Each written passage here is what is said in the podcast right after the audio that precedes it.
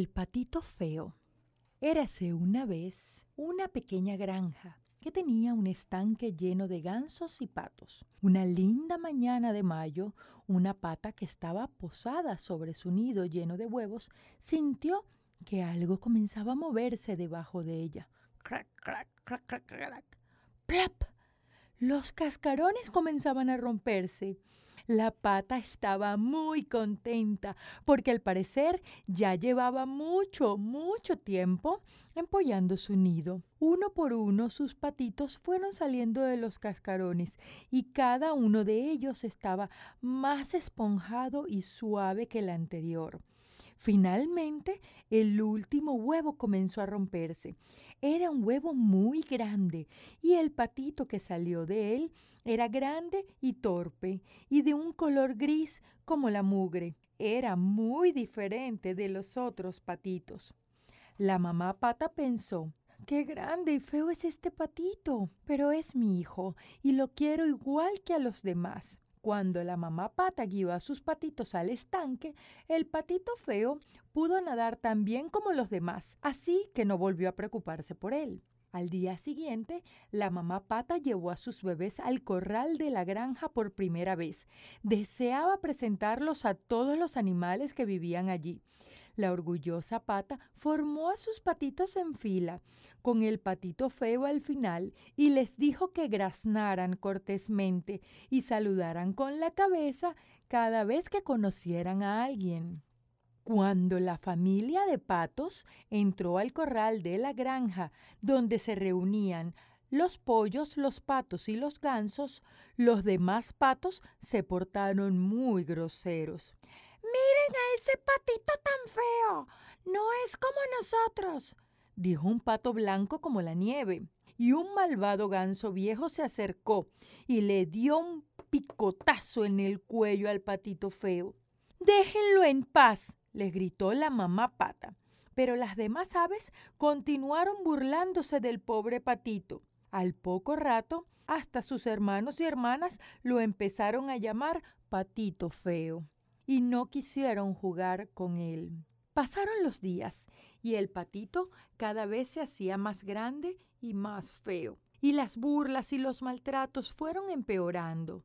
Finalmente, el patito decidió irse de casa. Anduvo vagando por los campos de hierba, asustando a menudo a los pajaritos que vivían allí. Ellos también piensan que soy feo, suspiró.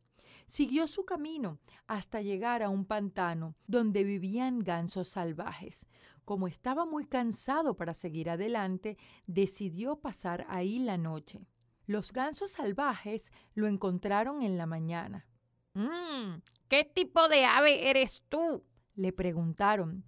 Antes de que pudiera contestar, llegaron unos hombres con sus perros y asustaron a los gansos. El patito feo se escondió entre la hierba porque estaba demasiado asustado para huir. Cuando estuvo seguro de que los perros se habían ido, el solitario patito feo se puso de nuevo en camino, buscando algún lugar donde vivir. Finalmente llegó a una cabañita donde vivía una anciana con su gato y su preciada gallina.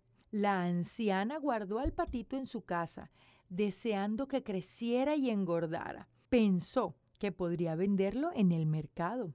El gato y la gallina eran muy pretenciosos. Pensaban que ellos eran criaturas maravillosas y se portaron muy groseros con el patito. Él estaba acostumbrado a andar por el campo y aunque la cabaña era acogedora, echaba de menos nadar en el agua y bucear entre los juncos. Así que un buen día de otoño se escapó para ir a buscar un estanque. El patito feo encontró un lago. Se sentía muy feliz en él, aunque ninguno de los patos salvajes le hablara. Les parecía tan feo que no querían tener ningún trato con él. Un día, al atardecer, vio una bandada de hermosas aves volando sobre él. Sus plumas eran tan blancas que brillaban y resplandecían, y sus cuellos eran tan largos y agraciados que se veían elegantes. Al verlos, el patito feo se puso a llorar, aunque no sabía por qué. Al poco tiempo, los patos salvajes se fueron volando. Sabían que pronto llegaría el invierno. El patito se quedó en el lago y el clima empezó a volverse cada vez más frío. Una noche hizo tanto frío que el patito despertó y se encontró con las patas atrapadas en una capa de hielo.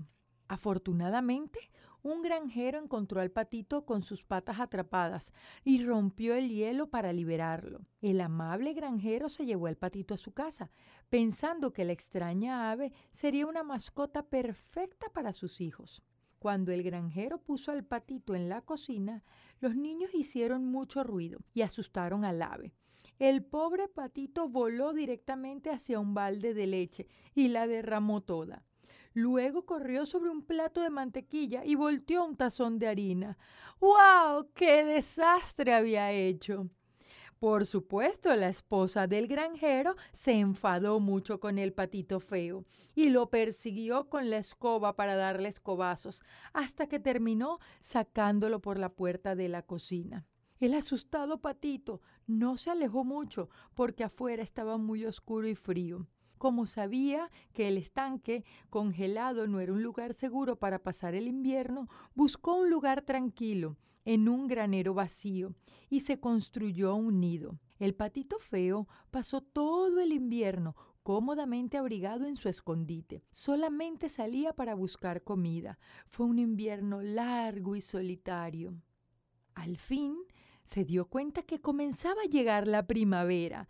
El patito feo estiró su cuello e intentó volar. Sus alas ahora eran muy fuertes, así que se elevó con gracia y voló un poco y aterrizó con facilidad en su pequeño lago. Justo cuando el patito feo estaba disfrutando de su primer chapuzón de primavera, aparecieron tres cisnes blancos de entre la hierba de la orilla. El patito sintió la misma emoción que cuando los vio pasar volando la primera vez. Deseaba tanto acercárseles que, aunque estaba seguro de que serían crueles con él, nadó hacia ellos. Conforme se acercaba, iba agachando la cabeza, listo para los insultos y picotazos que estaba acostumbrado a recibir de las demás aves. Y cuando bajó su cabeza, ¿qué es lo que vio? ¡Wow! Un reflejo en el agua. Había un cuarto cisne, el más hermoso de todos, y lo estaba mirando desde el agua hacia él. Era su propio reflejo. El patito no lo podía creer. Durante el largo invierno, el patito feo había crecido y ya no era un patito, era un cisne. Mientras los demás cisnes se acercaban a él, la feliz ave se prometió que jamás olvidaría todo lo que había aprendido cuando era el patito feo, aunque el resto de su vida fuese un hermoso cisne.